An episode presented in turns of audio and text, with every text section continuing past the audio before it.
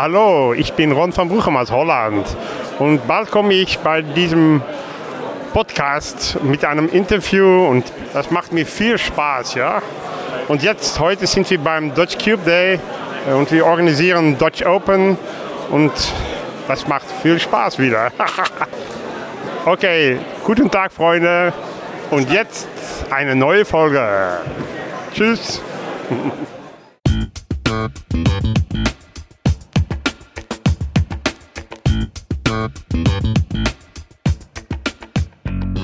Herzlich willkommen, liebe Zuhörer.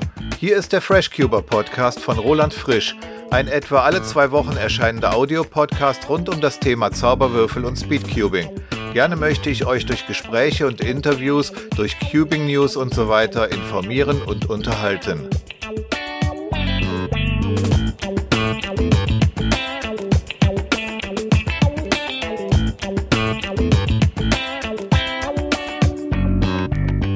Hörst Folge 22, erschienen am 24. Oktober 2019.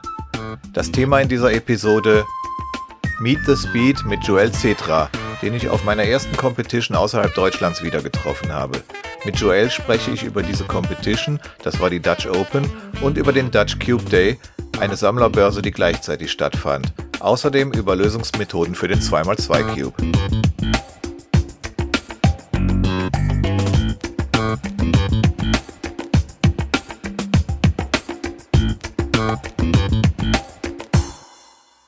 Schön, dass ihr eure Empfangsantennen wieder nach hier ausgerichtet und eure Transistorradios auf die Frequenz des FreshCuber Podcasts eingestellt habt. Wie üblich ist die zweite Folge des Monats eine Interviewfolge.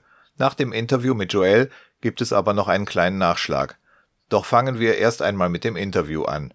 Das Gespräch zwischen Joel und mir haben wir am 16. Oktober geführt. Los geht's. Meet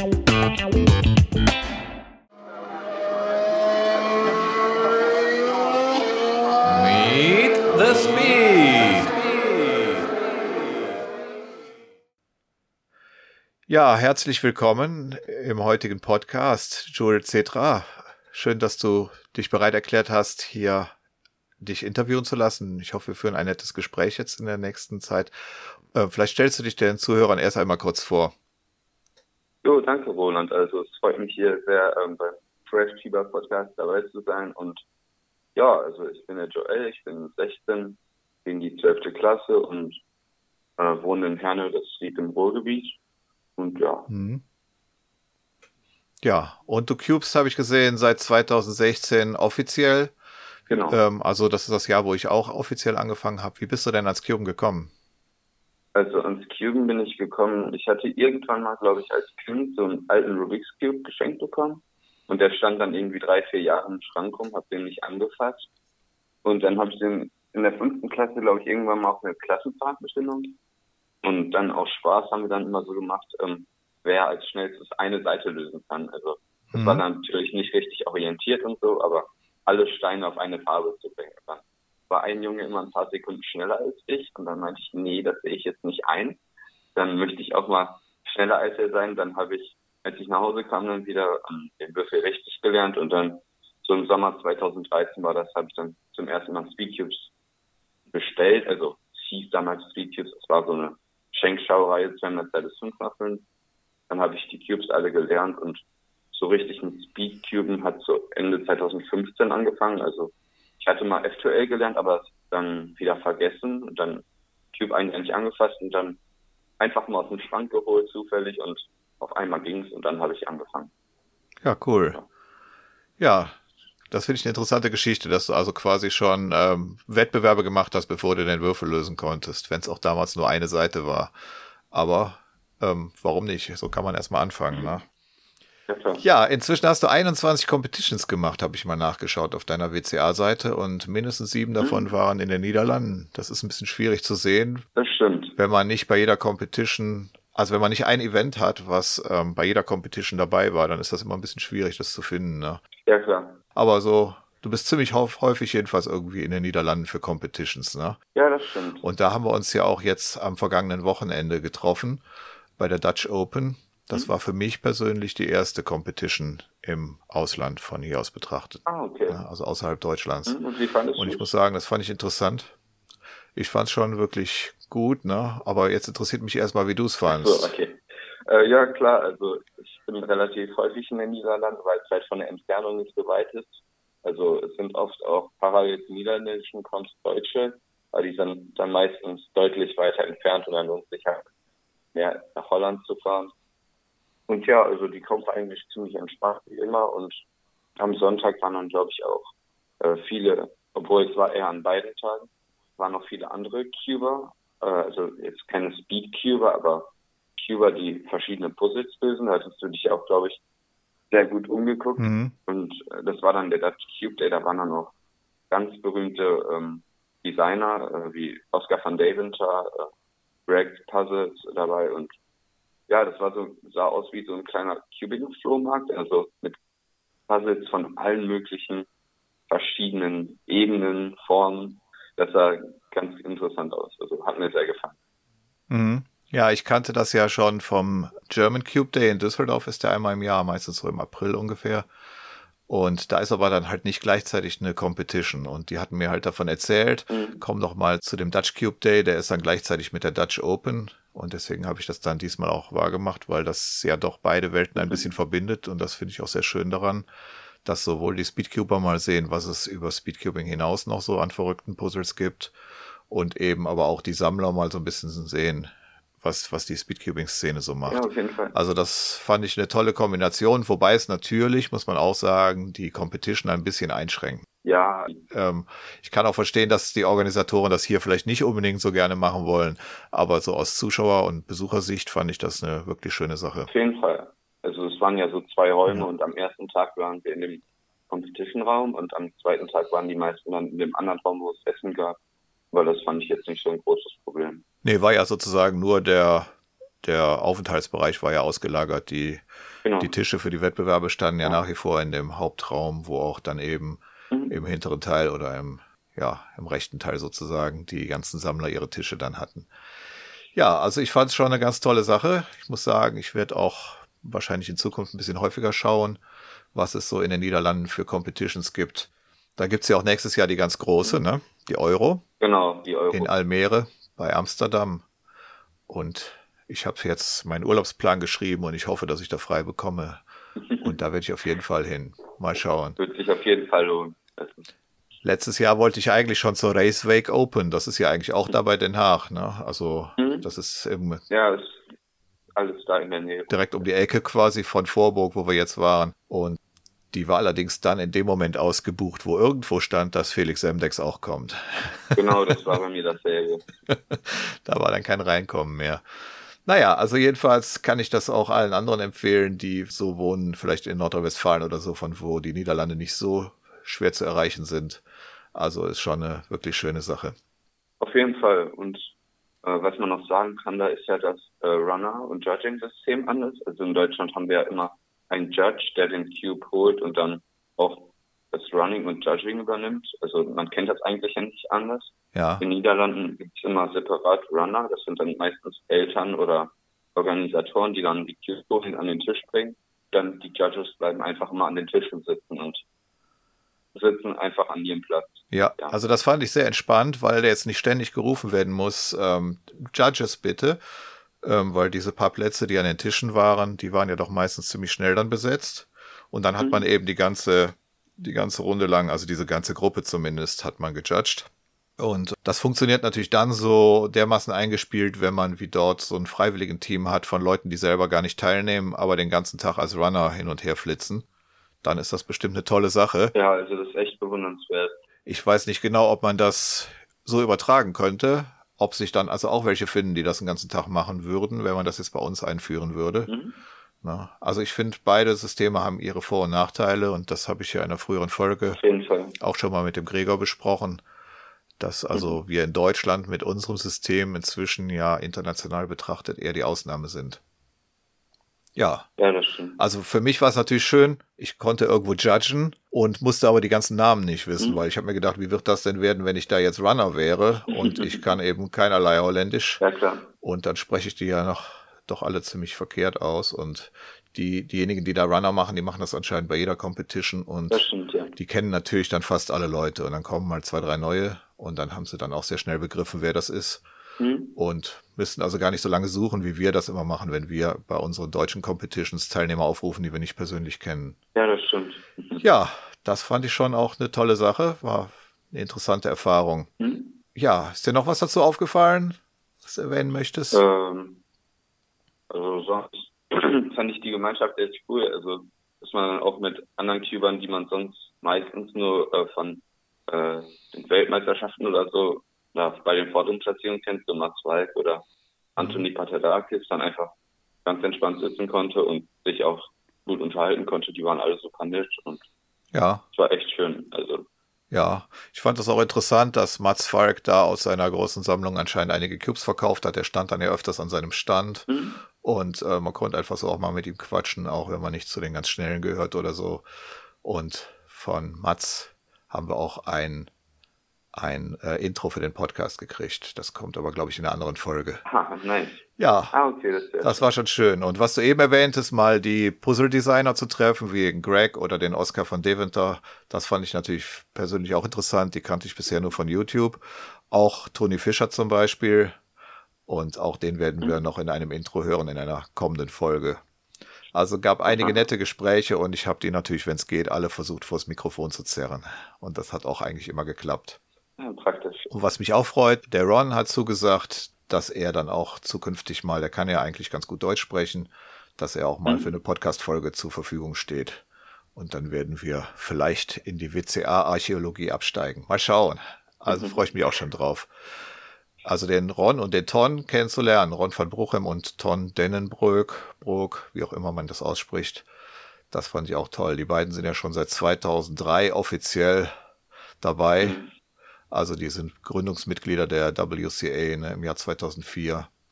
Und die mal eben so ein bisschen kennenzulernen, das fand ich auch sehr nett. Und dass der, der Ton ist ja doch schon etwas älter, dass der immer noch aktiv mhm. ist als Delegate und Organisator, das finde ich schon auch klasse. Ein echtes Vorbild. Auf jeden Fall, also, die sind echt fleißig. Also, war schon eine ganz tolle Competition. Definitiv. Was mich persönlich, da ich ja nicht so flott bin wie du, ein bisschen gestört hat, was heißt gestört, aber was ich etwas seltsam fand, dass die Zeitlimits so etwas komisch gesetzt sind. Ne? Also für den 4x4, da hat man, meine ich, mhm. drei Minuten Zeit gehabt, was selbst ich lahme Ente locker schaffe. Also ich bin eigentlich fast immer unter zwei Minuten. Aber für den 6x6 haben sie nur fünf Minuten angesetzt. Da brauchte ich gar nicht antreten. Und das steht in keinem Verhältnis zueinander, finde ich. Ne? Ja, also da geht es, glaube ich, dann eher so um die Effizienz, wie man möglichst viele Cuber in geringen Zeitraum oder die Cuber so ausrichtet, dass auch der Zeitplan eingehalten werden kann. Mhm. eigentlich immer super, weil Holland hast du nie Verspätung oder Deutschland war es ja zum Beispiel bei den Nationals so, dass dann zum Teil am Samstag oder Freitag war das, glaube ich, bis zu eine Stunde Verspätung war und war dann schon echt nicht schön. Also da ist mhm. in Holland schon echt anders. Ja, aber so ein Best of One oder sowas, denke ich mir, wäre schon schön, wenn man den Leuten das zuteilt. Ja. Aber vielleicht lag es auch daran, dass es etwas weniger Competition-Tische gab, Teilnehmertische, ne? Mhm. Also es war ja nur, ich glaube, eine Reihe von 16 Plätzen oder sowas. Ja, ich weiß nicht genau, aber jedenfalls war es in einer Reihe, obwohl ich sonst versuche, die erste Reihe zu vermeiden. Das ging diesmal nicht. hm. Wenn es nur eine gibt, ne? Ja, also, wirklich war ein voller Erfolg. Ich habe auch ein paar Cubes erstanden auf der Börse da sozusagen, also beim Cube Day. Mhm. Die werde ich auch mal in den Shownotes zeigen, davon ein, zwei Bilder. Zwei Mini-Puzzles von Greg und dann irgendein Witteden Cube, ich weiß noch gar nicht genau, wie der heißt, der ist mit meinen Mix-Up-Cubes verwandt. Im Moment kriege ich mhm. noch nicht hin. Und einen schönen großen Cuboid. Habe ich für alles nicht viel bezahlt und bin eigentlich ganz happy mit meiner Ausbeute. Ah, das ist schön. Und Wahrscheinlich hat der eine oder andere davon auch Chance, mal hier im Podcast als Zuckerwürfel näher vorgestellt zu werden. ja, damit sind wir, glaube ich, mit der Dutch Open durch, oder? Ja. Sollen wir uns dann mal anschauen, was wir zum Thema 2x2 zu sagen haben, denn das war das zweite Thema, was wir uns so genau. rausgesucht hatten. Ja, da bist du ja quasi Profi, ne? Ich habe mal nachgeschaut, dein aktueller Average PB ist ähm, zwei Sekunden 2,07 Sekunden genau. und eine Single von 1,38. Das finde ich schon richtig, richtig flott. Danke sehr. Also Einserzahlen unter zwei Sekunden hast du ja ziemlich oft. Und deine schnellste bisher 1,38. Genau. Ja, also 2x2 war halt schon immer so ein bisschen dabei. Und es war halt mein erstes Main-Event sozusagen. Also als ich angefangen habe auf meiner ersten Comp, war ich so halt nicht im vorderen Bereich und dann bei 2x2 war ich dann 35. was dann für mich Abstand das Beste war und da dachte ich mir, komm, willst mal jetzt was erreichen. Und dann habe ich dann auch, ich glaube, 2017 bei der Kiplonia fast geschafft, ins Finale zu kommen, also um einen Platz. Mhm.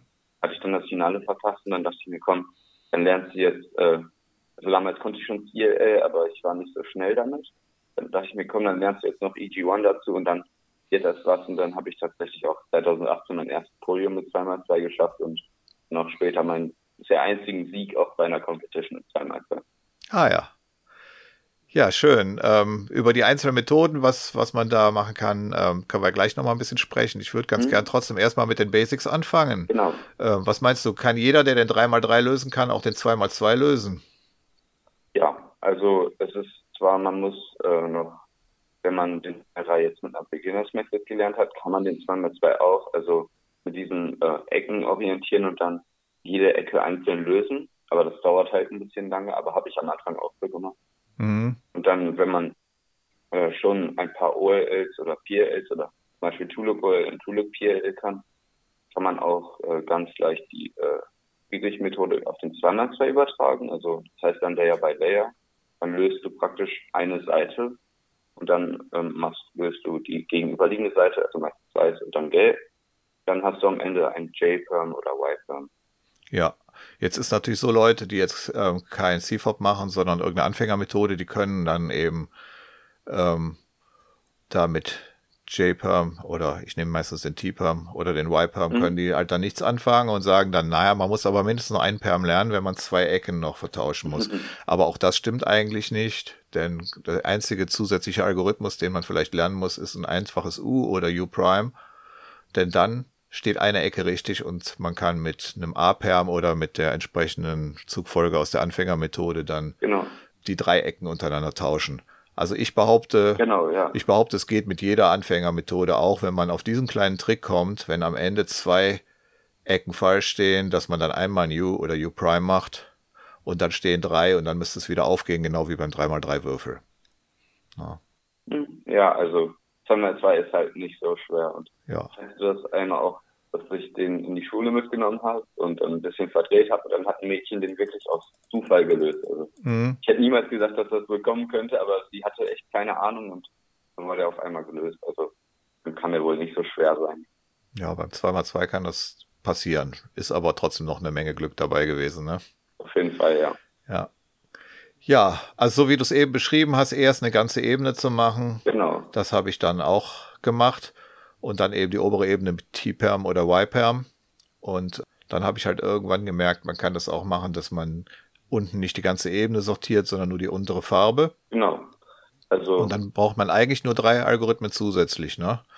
Ja, also das ist ja ähm, Ortega. Also ja. Das ist praktisch wie ähm, Layer by Layer, nur dass du halt unten keine gelöste Seite haben musst. Du kannst eine haben, aber das ähm, ist halt dem Zufall überlassen, je nachdem, was dann passiert. Und dann machst du OLL genauso wie bei Layer by Layer und dann hast du halt ähm, zwei verschiedene Möglichkeiten. Ähm, PBL, also Permutation of Both Layer Cases. PBL heißt also das? entweder du hast ähm, PBL, ja. PBL, also, okay. Genau. Und dann hast du entweder ähm, unten keine Bar und oben keine Bar zum Beispiel. Dann ja. kannst du einfach ähm, R2, F2, R2 machen und EUF, dann ist es gelöst. Ja, wenn du gar nicht so einen Balken hast, wo schon zwei nebeneinander stehen, dann einfach R2, F2, R2, ne? Genau. Ja, das mache ich auch so. Mhm. Und dann gibt es halt den Fall, wo man unten und oben so einen Balken hat dann, oder wo man eben nur einen einzigen hat, ne? Ja, dann gibt es halt so verschiedene Algorithmen. Ja, ja, also im Prinzip ist es nicht viel Lernaufwand, weil dieses R2, F2, R2, das kann man ja kaum als wirklichen Algorithmus zählen. Nee, nee, also. Es sind zwei Stück, die ein bisschen komplizierter sind, aber auch nicht so. Ja, also das ist Ortega sozusagen in der Basisform, ne? Genau. Ich denke mir, wenn man das jetzt noch ein bisschen ausbauen wollte, dann kann man das wahrscheinlich lösen, egal ob der Balken gerade oben oder unten ist hm. oder ob er vorne oder hinten ist. Ja. Aber ja. so weit bin ich da noch nicht, ne? Was meinst du, was hältst du von Ortega? Ist das sinnvoll, erstmal so zu beginnen? Also mit Ortega kann man sehr schnell werden. Ähm, ich war damit nicht so gut. Also okay, ich war bei Samus am Anfang auch nicht gut. Ich war so bei 15 Sekunden erst und dann habe ich Ortega gemacht und war so bei 7 Sekunden mhm. und habe da schon viel gelernt. Also viele meinen, das ist viel zu früh, aber für mich war es genau richtig, weil dadurch hat halt alles angefangen. Und ähm, ich kenne jetzt zum Beispiel den Alvin Böll ja. aus der Schweiz, der hat mit Ortega ein 2,6er Average gemacht. Also und kann auch ziemlich schnell mit Ortega allein wow. Mhm. Also ich bin da, glaube ich, bei der vorletzten Competition hatte ich relativ viel Glück und bin dann in die zweite Runde gekommen. Und in der zweiten Runde lief es dann so, wie es bei mir eigentlich immer läuft. Und da war ich dann auf dem genialen letzten Platz. so kann es halt auch gehen. Schade. Aber immerhin, ne? Also ähm, ich bin zwar damit nicht so schnell, aber meistens doch so knapp zehn Sekunden oder sowas. Ja, aber das geht ja schon. Also. Ja, also bei dieser ersten Runde war ich halt irgendwo, glaube ich, bei sechs Sekunden oder so. Dadurch bin ich weitergekommen. Da war ich aber selber überrascht. Aber oh, das ist ja deutlich unter deinem Durchschnitt. Ja, ja, eben. Das war, da war es dreimal lucky oder so, ne? Und dann passiert das halt. Dann ist man auf einmal in der nächsten Runde, weiß gar nicht, wie man da hinkommt unter die ganzen Profis. naja, es hat sich dann natürlich ein bisschen gerecht. Aber macht ja nichts. Ja, aber eine Runde ist ja besser als gar nicht gut. Auf jeden Fall. Alles gut. Ja, wenn man jetzt weitermachen wollte, was macht man dann am besten?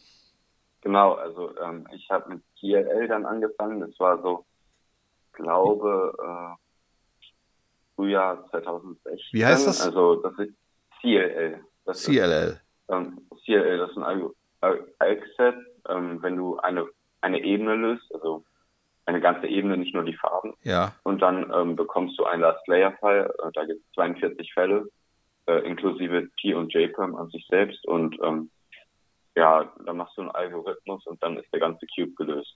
Ah ja, okay. Was sagtest du, wie viel sind das?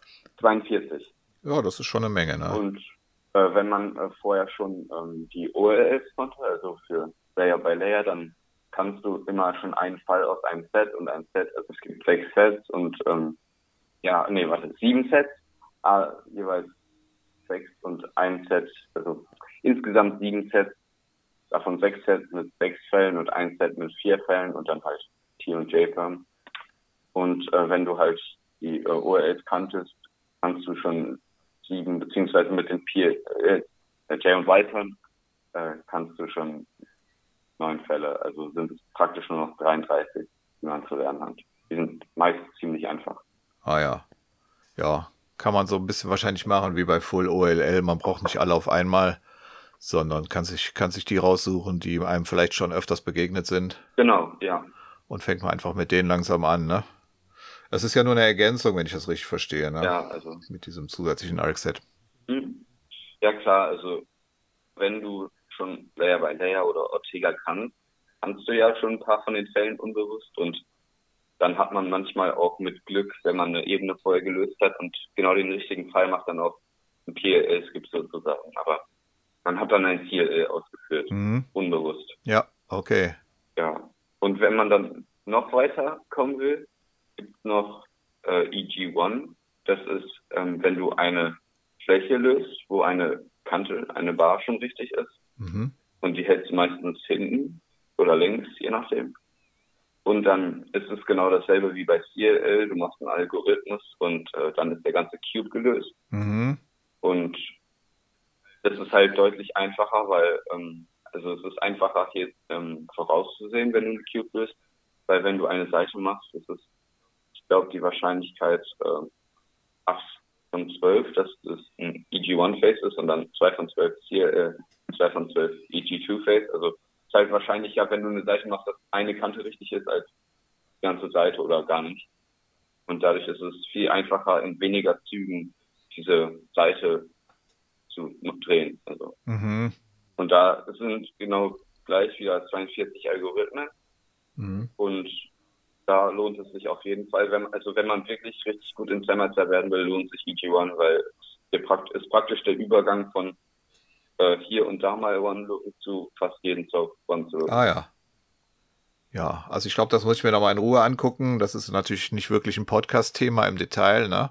Aber auf jeden Fall suche ich da auch irgendwie eine passende Seite, ein Tutorial, wie auch immer raus, ähm, und tu das in die Show Notes. Wer sich das dann noch näher anschauen will, kann da seine Suche beginnen. Ja, klar. Ja. Und dann für die ganz harten, also da kann ich auch nicht alle Algorithmen von, gibt EG2 oder auch Anti-CLL. Ähm, das ist, wenn du praktisch keine Bar gelöst hast und dein Face gemacht hast. Mhm. Und dann ist es so, EG2 ist halt ein ganzer Algorithmus und wieder 42 Fälle. Und bei Anti-CLL ist es ungefähr die vereinfachte Version davon, dass du dann ähm, den gegenüberliegenden, also praktisch den CLL machst, der die obere Seite dazu veranlasst, äh, diagonalen Swap zu haben. Also Mhm. dass du praktisch unten und oben keine Bar hast und dann irgendwie in R2, R2, R2 Ja. cancelst. Also Mhm. das ist schon ein bisschen theoretisch, aber also ein bisschen viel Q-Theorie, aber es ist relativ logisch. Also Ja. man muss dann sich ein paar Fälle aneignen und auch schauen, okay, was passiert, wenn ich den Fall mache. Und ja, also da kann man auch echt viel praktisch Übungen in Zeit sparen. Also ich benutze circa die Hälfte von EG2 und die Hälfte von Anti-CLL. Mhm. Und ich kenne auch andere Cuber, die dann, die noch deutlich schneller sind als ich und dann auch nur Anti-CLL benutzen. Also man kann damit recht schnell werden. Ah ja. Genau. Ja. Und all diese drei äh, Bestandteile, also CLL, EG1 und EG2, fassen sich in der Methode EG zusammen. Also das sind insgesamt 126 Algorithmen. Und ja, also wer wirklich zweimal zwei sehr gut werden will, kann sich das mal anschauen. Mhm. Wie, ähm, wie funktioniert denn die Ray Cognition? Das ist ja, glaube ich, schon ziemlich schwierig, gerade wenn man das farbneutral machen will und muss. Ne? Also das macht, glaube ich, anders keinen Sinn. Mhm. Also die Recognition ist halt, jeder Cuber macht das anders, aber ich schaue mir meistens die Fälle an, so wie beim 3x3 bei COLL. Man schaut sich praktisch bei COL nur die Corners an. Das mache ich beim 2x2 genauso. Also wenn ich jetzt zum Beispiel einen Zoom habe und das einfach nur ein normaler Zoom-Case ist, also der, der reine Zoom, Mhm. dann schaue ich mir die obere Fläche an, also das U-Face, und dann sehe ich, äh, der Stein links oben, äh, die Farbe links oben ist gegenüberliegende von dem rechts unten, Mhm. also ähm, ja, vom U-Face und oben rechts ist die Farbe gegenüberliegend vom, äh, vom von der R-Seite von dem vorderen Stein oben. Also dass du praktisch zwei gegenüberliegende Cases diagonal hast. Und dann ist es, sehe ich, okay, es ist ein reiner Zoom. Und ja, also es, man muss sich das praktisch immer selbst anschauen. Also andere gucken auch die anderen Corners an.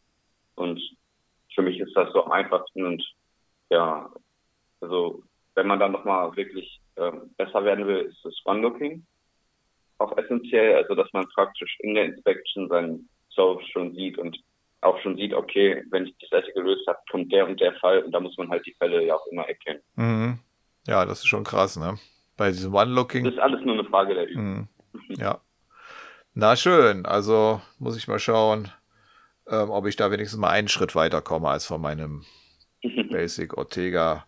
Aber ähm, das klingt nach einer Menge Arbeit. ja.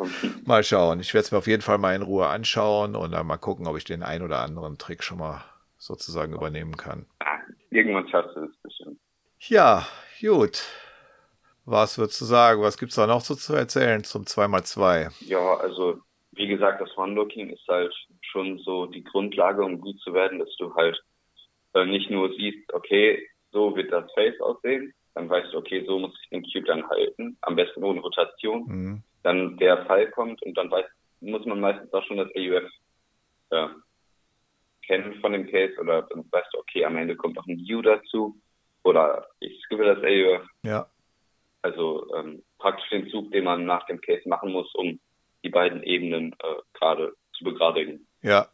Ja, und Ja, ja. Also die letzte Ebene dann ausrichten zu der da drunter. genau.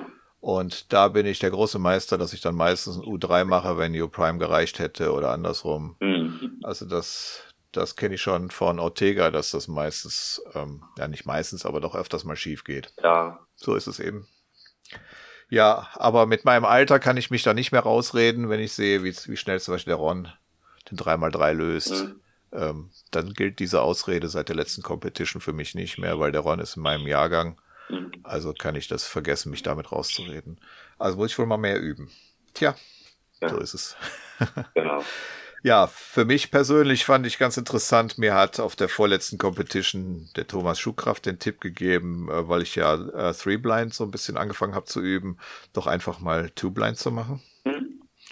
Mhm. Und ähm, weil das ist eigentlich ein ganz nettes Erfolgserlebnis und da braucht man ja auch für die paar Buchstaben nicht wirklich sich lange einen riesen Memo ausdenken. Also die kriege ich noch so im Kopf gehalten.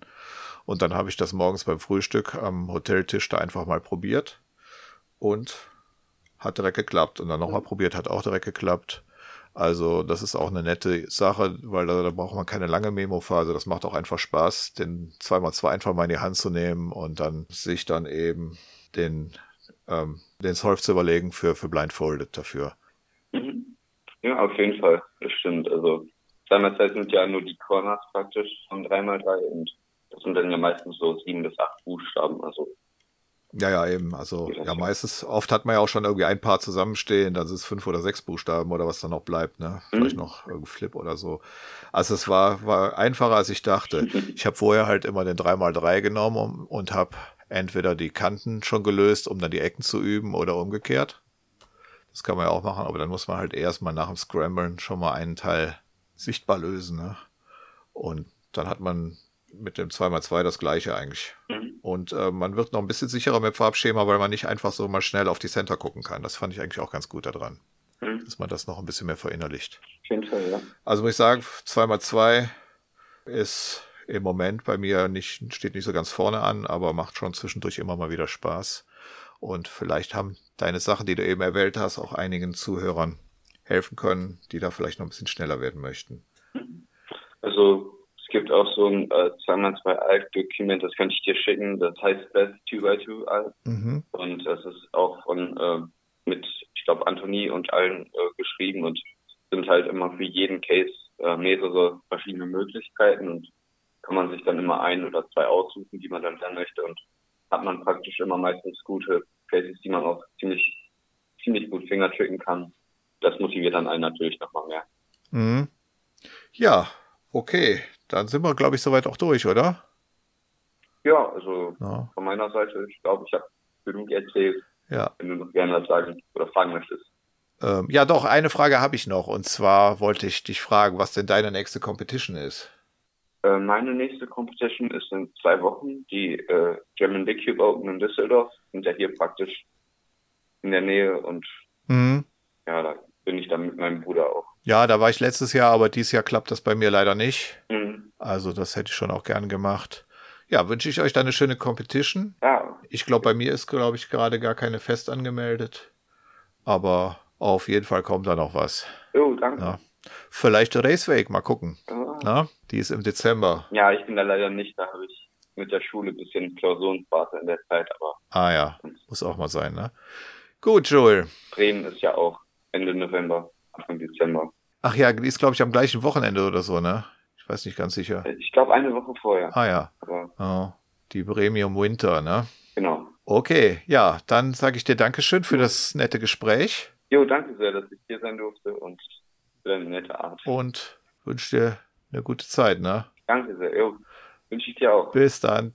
Tschüss. Nächstes Mal. Ciao. Das war Meet the Speed mit Joel Cetra über Competitions in einem kleinen Nachbarland und mit einem kleinen Würfel. Vielen Dank an Joel. Auch für den Link zu dem 2x2-Dokument, den ich in die Shownotes tue.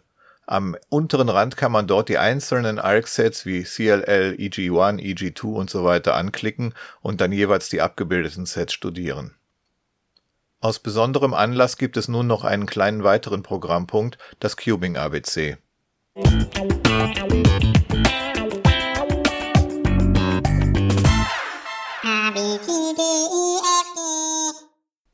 Im Cubing ABC hatten wir zuletzt den Buchstaben E, E wie East Sheen oder wie European Championships. Nun beginne ich den Buchstaben F mit einem Beitrag, der nur indirekt mit Cubing zu tun hat. Aber wie heißt es so schön, meine Show, mein Programm. Ich bin quasi mein eigener Programmdirektor. Also Buchstabe F wie Frisch Johannes Peter. Johannes Peter Frisch ist in der Cubing-Szene nicht bekannt, aber dennoch soll er hier erwähnt werden. Ihm widme ich diese Folge und von ihm hat dieser Podcast den Namen Fresh Cuber Podcast. Ansonsten hieße er vielleicht Slow Cuber Podcast oder so, wenn es den Podcast dann überhaupt geben würde. Johannes Peter Frisch wurde im Oktober 1941 geboren. Etwa 25 Jahre später, noch vor Abschluss seines Studiums, vertraute er auf natürliche Verhütung und diesem Umstand verdanke ich mein Leben, denn Johannes Peter Frisch ist mein Vater. Von ihm habe ich, glaube ich, den Hang zu etwas ungewöhnlichen Hobbys und auch den Drang, mich intensiv einem Thema zu widmen, wenn es mich einmal gepackt hat. Während meiner Kindheit und frühen Jugend war dies bei ihm die Haltung und Aufzucht von Reptilien. Wir hatten einige Riesenschlangen und Krokodile im Haus, Boas, Pythons, Kaimane und Alligatoren, aber zum Beispiel auch Wasserschildkröten, ein paar Schnappschildkröten und die Geierschildkröte Gormi. Star des Hauses war Daisy, ein junger Alligator, der bei uns im Wohnzimmer wohnte.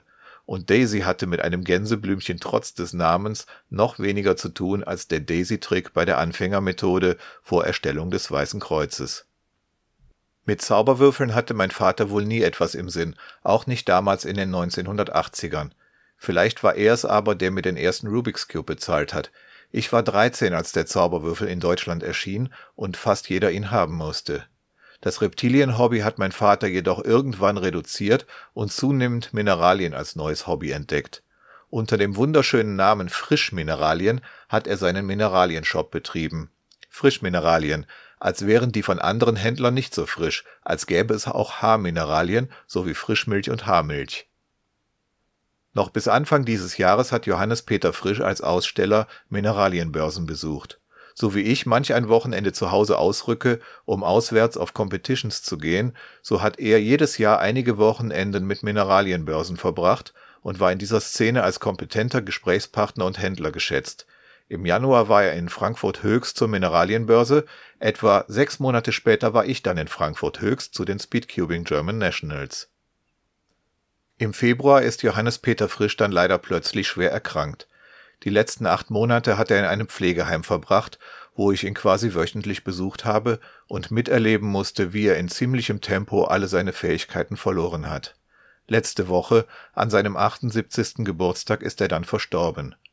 Dass es sein Geburtstag war, hat er gar nicht mehr mitbekommen. Für ihn war es nur noch eine Erlösung. Warum erzähle ich euch das alles? Nicht, weil ich Beileidsbekundungen in den Kommentaren lesen möchte, das lasst mal lieber sein. Aber nun wisst ihr, durch wen ich an den schönen Namen Frisch gekommen bin und dadurch meine Website und der Podcast an den Namen freshcuber.de. Auch habt ihr vielleicht jetzt eine Idee, woher ich auch als älterer Herr die Begeisterungsfähigkeit für ein interessantes Thema habe – und da mein Papa zwischen Aufnahme und Veröffentlichung des Interviews dieser Podcast-Folge gestorben ist, wollte ich nicht einfach so darüber hinweggehen, als sei nichts geschehen. Mein Podcast, mein Programm, das habe ich ja schon am Anfang gesagt. Und deshalb widme ich diese Folge meinem Vater und möchte abschließend noch Folgendes sagen, insbesondere für Podcast-Hörer, die vielleicht Stress mit ihren Eltern haben oder wenig Kontakt. Auch mein Papa und ich hatten früher einige schwierige Jahre und längere Zeit keinen Kontakt. Wir haben uns vor etwa 20 Jahren quasi wiedergefunden und den ganzen alten Kram beiseite gelassen. Insbesondere für unseren Neustart und diese letzten 20 Jahre bin ich dir sehr dankbar, Papa.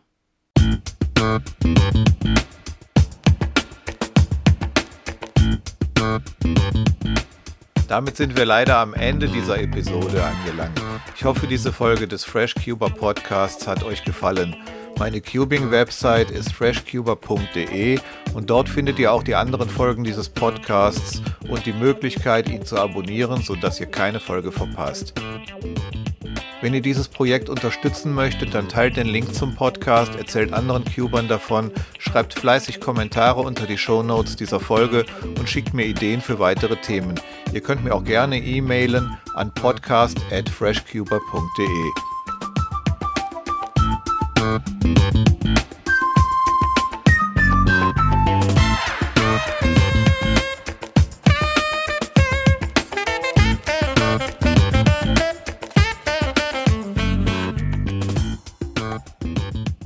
nächste Folge, also Episode 23 des FreshCuber Podcasts, erscheint dann hoffentlich in der ersten Novemberhälfte. Es wird eine bunte Folge sein, mit News und so weiter. Mehr weiß ich momentan noch nicht, aber ich bin offen für eure Vorschläge und Mitarbeit.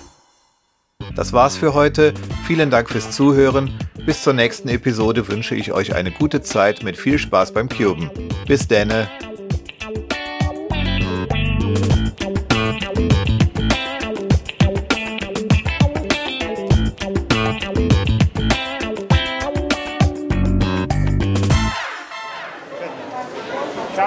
Rasiert heute. Ja? Ja, das kommt jetzt auf dem Mikrofon nicht raus. Dass du Okay. unrasiert bist, merkt man Okay, nur, ja. nur, wenn ich es dir zu nah ans Gesicht halte.